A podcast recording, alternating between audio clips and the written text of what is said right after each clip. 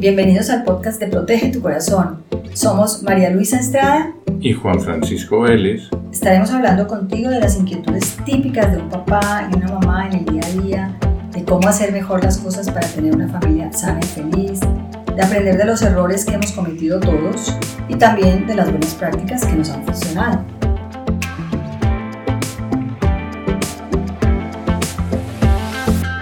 Bueno, muchas veces me pregunto ¿Qué fue lo que me hizo a mí afirmar que tú eras el hombre de mi vida? Porque desde el momento en que yo te conocí, yo dije, este es el hombre de mi vida. Yo apenas tenía 18 años. Y la verdad, pues sí, nos ha ido muy bien, aunque no es que sea fácil, pero es, nos ha ido muy bien. Y, y realmente pienso en una cosa que ayudaba, era que tener muy claro lo que quería, lo que yo buscaba, la, como el tipo de, de persona con el que yo quería compartir mi vida. Y la verdad que cuando te vi, pues sentí, a pesar de que era primera vista, era una atracción a primera vista, pues yo sentí que eso se reunía en ti. Bueno, el asunto mm, contado desde mi punto de vista, y hablo de la vista, es que yo estaba echando gasolina al carro y atravesando la mirada a través de una avenida, María Luisa salía de un súper y yo la observé detenidamente de arriba abajo y resulta que estaba con una minifalda discreta. Me gustó su caminar, me gustó su pelo, su porte, pero obviamente eh, pues estaba como a 45 metros de distancia, con lo cual pues la vista no era, era medio borrosa, no era muy precisa. Y después pues a través de una amiga común eh, nos invitaron a una fiesta, empezamos a conversar y yo capté que al hablar con María Luisa tenía muchísimas afinidades. Desgraciadamente otro amigo interrumpió aquella conversación y eso no fue malo porque me quedé pensando mucho más en María Luisa porque pues decía, me decía, wow, yo quiero seguir conversando con esa mona ojiverde que me empieza a gustar muchísimo. Ah, bueno, eso, lo de mona que hay que traducirlo a, al lenguaje mexicano, la güera o la catira, como dicen en Venezuela. O la rubia. La rubia, sí, exacto. Pero bueno, sí, así la verdad eh, es inolvidable esos momentos, ¿no? Y es la primera atracción que uno tiene y todavía en realidad, pues la persona no la has conocido, pero ya hay unos factores que influyen en que existe ese enamoramiento y es que los enamorados pues ya empiezan a desear estar juntos, a que eso dure para siempre. Eh, hay todo un proceso de conocerse, que es maravilloso, eso es genial, ¿no? Entonces, bueno, de eso vamos a hablar hoy, vamos a hablar de, del amor y, y, la verdad es que pues tenemos experiencia en el sentido que llevamos muchos años ya casados y, y, y a veces hay, hay hijos que nos dicen, pero Ustedes se siguen queriendo, ustedes todavía cómo hacen para quererse. O nos han preguntado adolescentes, pero tú no te cansas de tu marido, no estás aburrida con tu marido. Claro que no, al contrario, cada día me gusta más y cada día lo disfruto más, cada día tenemos más tema de conversación. Que por ejemplo eso, había un escritor, Martín Riquer, al que le preguntaban, ya llevaba 60 años de matrimonio, y le preguntaban, ¿qué consejo le daría usted a los jóvenes? que pues quieren ya formalizar una relación, entonces decía, pues que tengan tema de conversación para 60 años.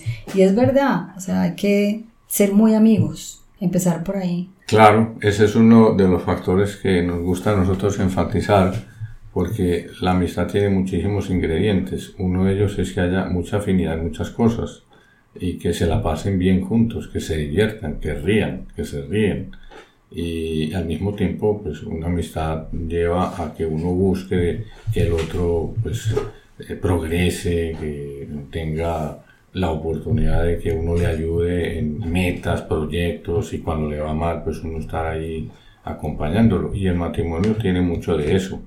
Y hay otro factor que eh, nos gusta resaltar muchísimo porque ahora hay una especie de, de malentendido pensar que estar enamorado ya es amar. Y eso está bien lejos, como, como decir, eh, no sé, Ciudad de México de Nueva York. Eh, y estar enamorado eh, es distinto además de sentirse atraído, porque la atracción es algo muy físico y como la palabra lo dice, cuando hay atracción es como los, los polos opuestos de un imán que se atraen. Pero de ahí, si eso avanza, pues se pasa al enamoramiento y el enamoramiento tiene un ingrediente y es que uno idealiza al otro, todo, todo le parece bueno como me parecía a, mí eh, María Luisa. Eh, ¿Te parece? Ya no, ya no. ¿Ah? Ya no es No, espera que yo tengo que aclarar porque eh, a, mí yo me sentía atraído y ahora, ahora también. Me sentía enamorado y ahora también.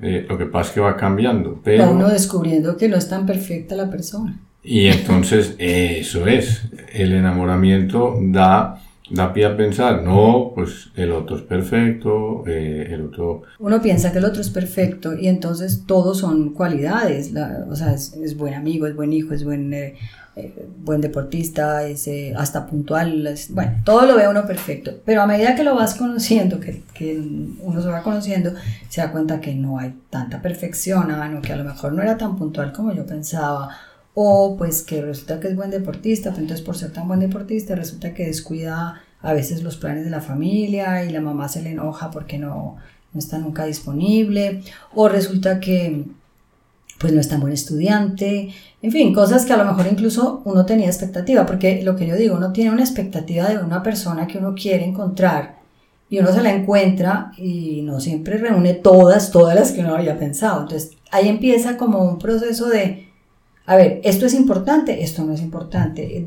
Una persona, voy a convivir, eh, perdón, a convivir toda mi vida con esta persona, con estas características, o esto es inaceptable, esto no lo puedo aceptar. Por ejemplo. Pero antes de que tú sigas, yo, quiero aclarar algo, y es que ese, esa etapa de idealizar al otro mm, no dura tres días ni tres meses, eso puede durar tres años, cuatro años. Si dura tanto, sí. Puede, puede porque uno va descubriendo si el otro, si el otro es una persona eh, bien formada, de altos quilates, con proyectos, con una vida familiar y un pasado eh, muy bueno, entonces uno tarda en encontrar defectos, pero los encuentra.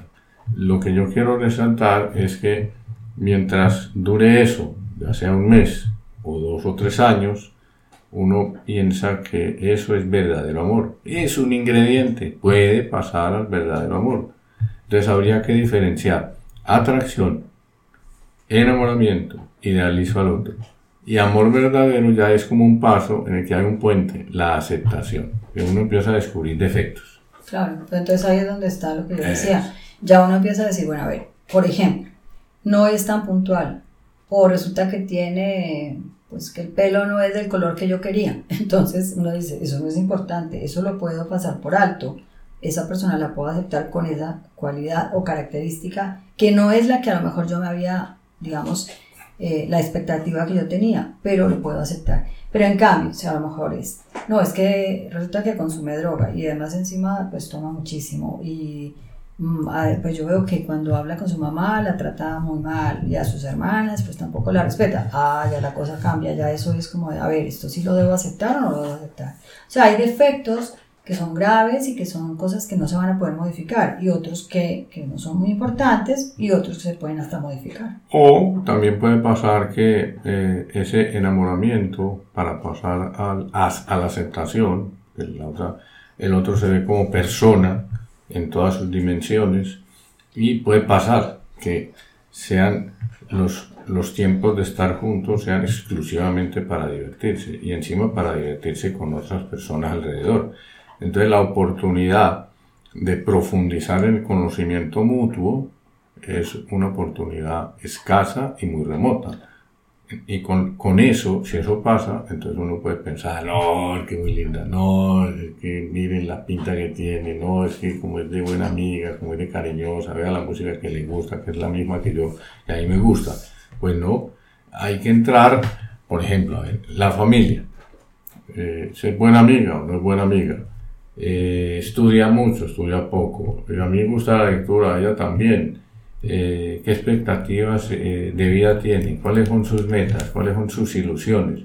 Entonces eh, ya uno va empezando a perfilar un conocimiento más profundo y eso hace que la unidad crezca, porque ya uno empieza a pensar hacia el futuro, wow, yo sí quiero casarme con una mujer así. Y eso es producto de que ha entrado también en juego lo que se llama amistad. Entonces uno empieza a buscar el bien del otro sin esperar nada a cambio. Y eso es la característica clave de la amistad. Pues es que en realidad yo diría que la amistad nace el amor también, porque si no ha habido primero una amistad es difícil que uno se, se enamore, ¿no? Porque la amistad se presta para el conocimiento. A mí me gustaría decir que en realidad si no hay ese proceso de conocimiento, de darse la oportunidad de realmente platicar de cosas a fondo, o sea, no quedarse en la superficie, en solamente la fiesta, la salida, la salida a cenar, sino que se entra a conversar de, tu historia, mi vida, mi futuro, mi pasado, el tuyo, eh, nuestras ilusiones, nuestras metas, éxitos, fracasos, todo lo que uno ha vivido, pues es difícil de conocerse y entonces puede que sí tarde unos tres años, pero si no, yo no creo que sea tan largo, porque incluso hay gente que, yo diría, dos años son un buen tiempo para conocerse, menos de dos años sí es casi que imposible. Y ahí tocamos un punto que es eh, muy importante, que se llama la intimidad. Y la intimidad es penetrar en las esferas interiores del otro. ¿Y eso qué significa? Pues, por ejemplo, ¿cómo ha sido mm, su vida familiar? ¿Qué éxitos ha tenido? Eh, ¿De qué manera reacciona a determinados estímulos? ¿Qué emociones le, genera, le generan esos estímulos? Eh, sus sentimientos, ¿qué le despiertan, qué le despierta sentimientos eh, pues alegres o tristes o de expectativa, o qué fracasos ha, experimentado, cómo los ha manejado y también los sueños. Los sueños, exactamente. Y los errores que ha cometido. Las expectativas, por ejemplo, yo en mi profesión quiero llegar a esto. O cuando esté casada, lo primero que pongo yo como primordial, pues es es eh, mi esposa y los hijos. Wow, si eso es importante para uno y eso se conversa, entonces ya uno va, va, va empezando a pensar, wow, esta, esta mujer si es la que yo quería, la que yo imaginaba, soñaba. ¿Por qué?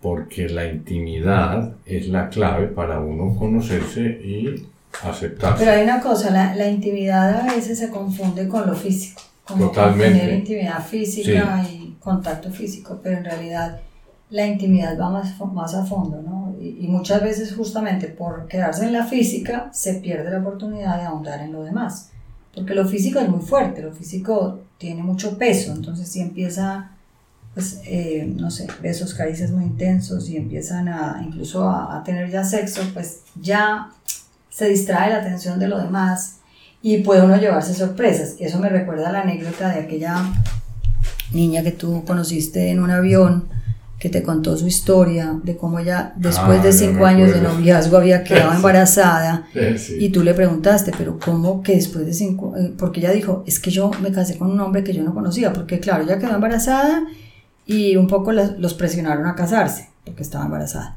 Pero entonces ella dice, yo me casé con un hombre que yo no conocía. Entonces tú le preguntaste, pero ¿cómo dices que no lo conocías? Y también me acabas de contar que llevaba cinco años de noviazgo y ella te respondió, porque en realidad nos dedicamos a tener sexo. Exacto, es un, fue un viaje, me, lo estabas haciendo recordar, que creo que era de Atlanta a Bogotá. Ajá, y entonces ella te contó Ella se sentó a mi izquierda después de, de una parada y empezamos una conversación que es exactamente fue esta. Eso, y es que, por ejemplo, pues ella te contó que iba al cumpleaños de su hijo. Resulta que ni siquiera el niño vivía con ella. yo le pregunté, ¿tú, tú, tú porque estás de viaje? Eso, y me dijo, sí, voy al cumpleaños número 4. Del niño, y entonces el niño vivía con los abuelos. O sea, una situación como de un fracaso y, tragedia. Y tú vas a regresar. Y me dijo, sí, entonces yo ahí, pues como que pensé, algo le ha ocurrido en su vida. Y efectivamente, ¿y por qué vas a regresar? No es que yo estoy rehaciendo mi vida, así me dijo, estoy, porque esa situación que generó el noviazgo y terminó en el embarazo, nos, nos perturbó a los dos y yo empecé, yo interrumpí mi carrera y ahora estoy buscando de qué manera voy a recuperar todo ese tiempo. Sí, pero... Y le metieron sexo a la relación. Eso, y es lo que más, más, nos impactaba, porque ella decía, es que como nos dedicamos al sexo, no nos conocimos bien. Entonces yo cuando ya llevaba un año y medio de casada pensaba, este hombre no es el hombre con el que yo creí que me iba a casar. Entonces bueno, ahí se ve la importancia de centrar la atención más en todos estos aspectos que tú ya has mencionado y no tanto en lo físico, que también cuenta obviamente, porque hay una atracción y hay un deseo de estar juntos y ese deseo además cada día es mayor. Y bueno, por eso viene después el deseo de compartir la vida juntos, ¿no? Entonces, pues es toda una aventura esto del amor, es la aventura del amor verdadero. Y la verdad hay que hacer un eh, preparar el equipaje, o sea, qué echar en esa mochila para ese viaje. Eh, me recuerda también una amiga que tengo que ya ha hecho, pues tres veces ha subido al Everest y la preparación exhaustiva que tienen del entrenamiento físico y luego también el equipaje que pueden llevar es una cosa absolutamente bien planeada porque no puede ser ni más ni menos de lo que van a necesitar. Entonces, pienso que así tiene que ser el matrimonio, no es ni más ni menos, o sea, no es por ejemplo, una, nuestra hija cuando se iba a casar, una amiga suya hindú le preguntó, oye, pero vas para tu viaje de luna de miel y no llevas sino una maleta. Nosotros llevamos tres maletas a la luna de miel porque llevamos todo un ajuar de ropa para cambiarnos y él dijo, no, claro que no, no necesito todo eso. Pero hablando pues de la luna de miel, de su viaje de novios, y ella como que le pareció muy poquito lo que llevaba, pues que eso ni siquiera era lo importante, ¿no? O sea, no era lo fundamental lo que llevas para la luna de miel. Además, pues que el novio le había dicho a ella que iban para tierra de calor, no había que llevar. Bueno, pues por lo menos nuestra hija llevaba maleta, no mochila. Y su amiga de la India le dijo que llevaba tres. Lo importante es maleta una o tres que se lleven o, que tengan ya más o menos probado que hay un buen nivel o grado de compatibilidad. Y como van a ser o pretenden ser el uno para el otro, entonces es el grado de coincidencia en los aspectos importantes que hace que una relación sea armónica. Entonces esa coincidencia no es eh, jugar a los dados. Yo tiro los dados y me sale 5 y, la novia tira los dados y también le sale 5, pues no, pueden decir, ah, es que somos compatibles por el 5. No, eso no va no, Es lo que nos preguntan muchos jóvenes, o sea, ¿cómo hago para saber si realmente somos compatibles? Entonces, pues nosotros les hemos dicho, o sea, la compatibilidad, por ejemplo, importante es en cómo el otro vive su tiempo libre. ¿Qué hace durante el tiempo libre? Y, esto, y aquí paréntesis, porque aquí nos acordamos de la misma anécdota. Bueno, yo creo que sí. De la, del fútbol, del fútbol. Exactamente. Sí, sí. Entonces, ¿la cuentas tú o la cuento yo? No, pues cuéntala tú. okay. Tenía más que ver con pues, sí. decir quién era. Claro, no, pues no. El hecho es que alguien en, la, en la, compañía a la que pues, yo estaba trabajando en aquel tiempo eh, me dice no, es que fíjate que pues yo iba a fútbol los miércoles y los sábados, porque a mi novio le gustaba el fútbol y iba los miércoles y los sábados, entonces yo, por complacerlo, lo acompañaba. Entonces ya casados, él nunca abandonó la ida los miércoles ni los sábados, pero resulta que es que a mí no me gustaba tanto el fútbol, me gustaba acompañarlo, yo no tenía esa pasión que él tenía. Y entonces yo empecé a, sentirme como decepcionada, desasosegada, muy triste, pues porque él iba a fútbol, pero no es que saliera del estadio y, se venía para la casa. No, después del fútbol había conversación con los amigos y eso se alargaba. Entonces yo pensaba, y el próximo sábado va a pasar lo mismo.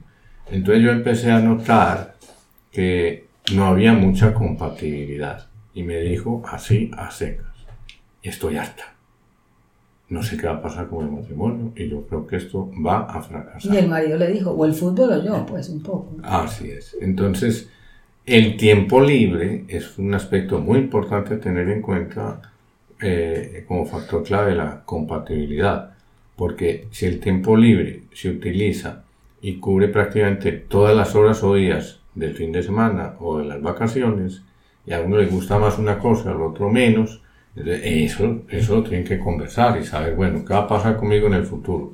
Sí, o sea, ¿cómo lo van? Porque claro, llega el momento en que, por ejemplo, ya la esposa está con los niños y si los dos no tienen un acuerdo, pues siempre va a haber alguien que esté insatisfecho. Y luego está, por ejemplo, el tema del dinero, ese sí que es clave.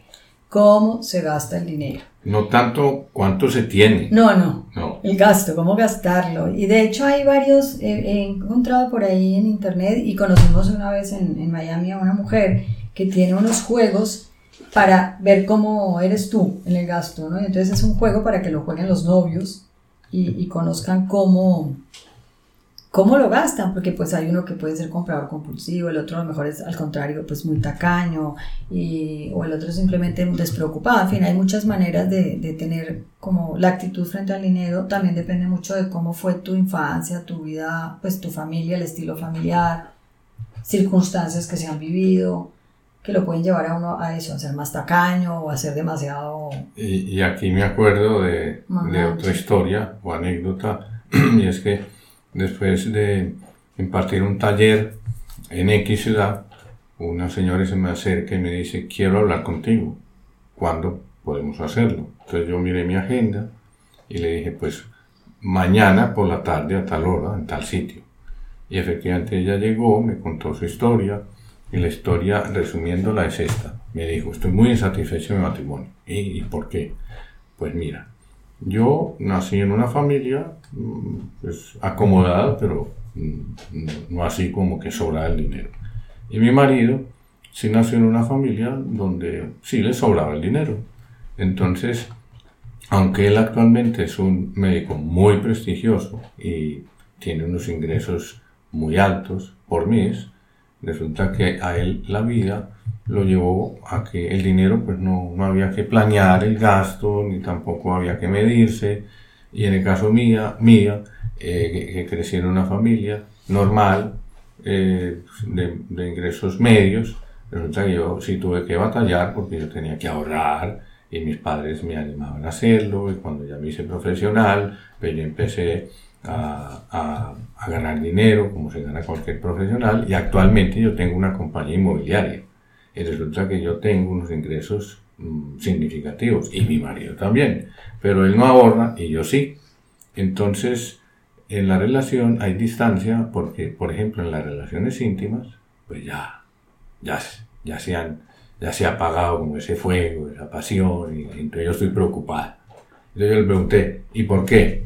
Ah, pues porque me está gustando un socio. Y entonces le dije, no me ¿Pero entonces era el dinero o era el socio?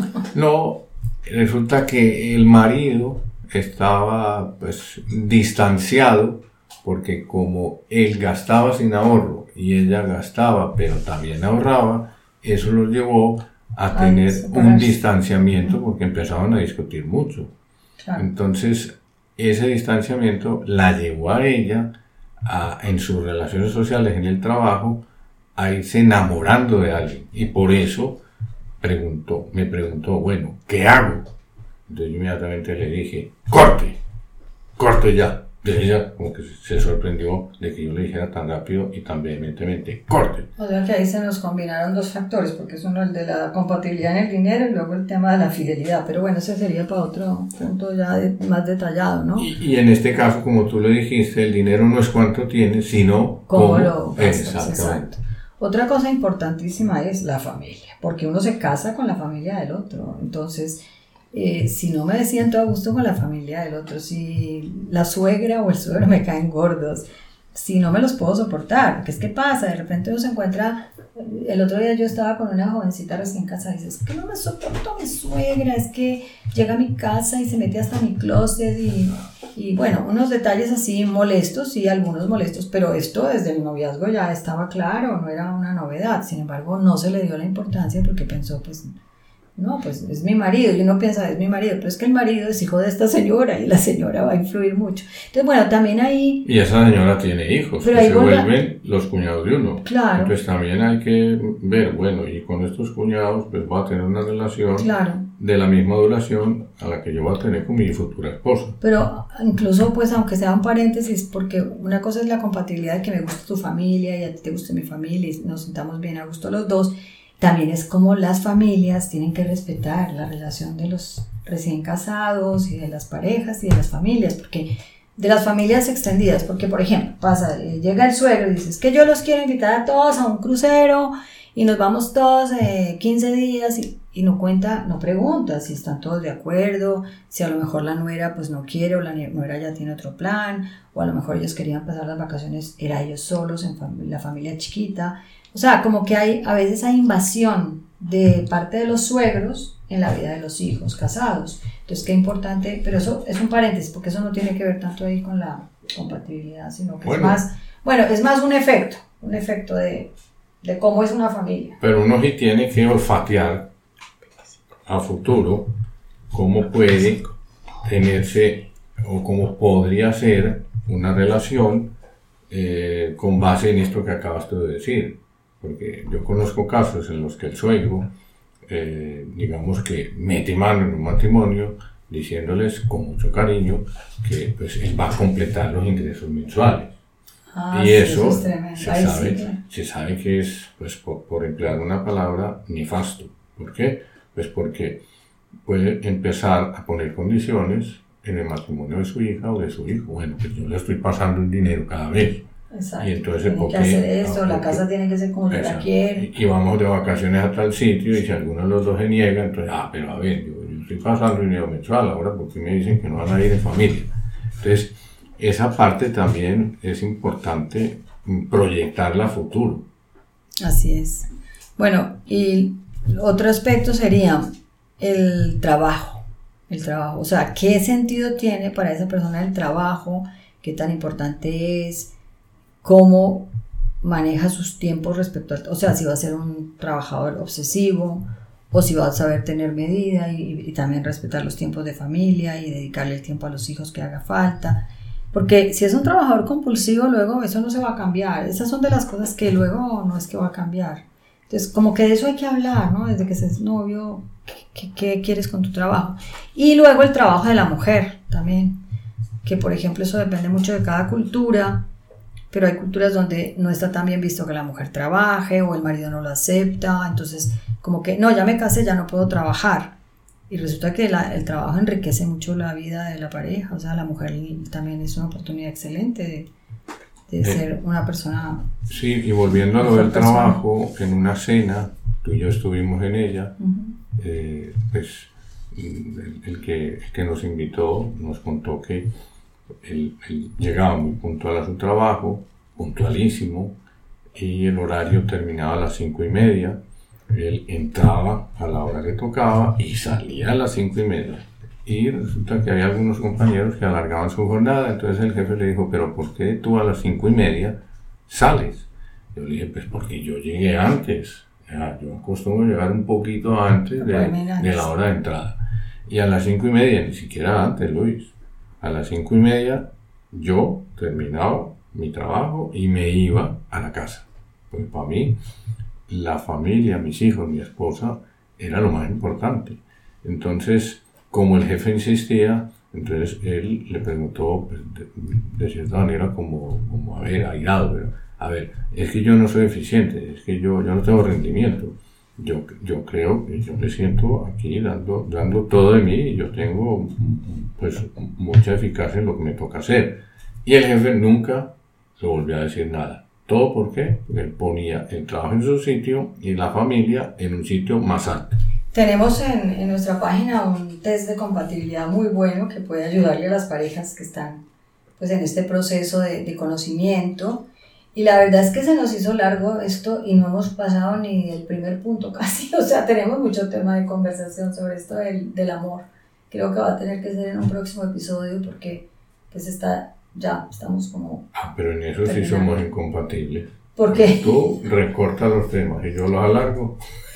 Exactamente, eso nos pasa mucho. O sea, tú te alargas un poco más y yo soy un poco más resumida, más corta. Pero bueno, lo, eh, les agradecemos mucho que hayan estado con nosotros y les prometemos que seguiremos hablando porque hay muchos aspectos todavía para mencionar de lo que es el noviazgo y de cómo prepararse, o sea, cómo tener más probabilidades de tener éxito en esta aventura del amor verdadero. Gracias por escuchar el podcast de Protege tu Corazón. Si quieres más información sobre nuestros cursos, nuestros temas, Puedes seguirnos en las redes sociales, en Instagram, en Twitter y en Facebook. El, perfil es arroba protege 2 corazón. Y también puedes entrar a nuestro blog donde hemos publicado muchísimos artículos. Hay un gran menú de temas interesantes relacionados con la pareja, con los novios, con los hijos, etcétera, para todas las edades. Entonces ahí es www.protegetucorazon.com. Te esperamos por ahí.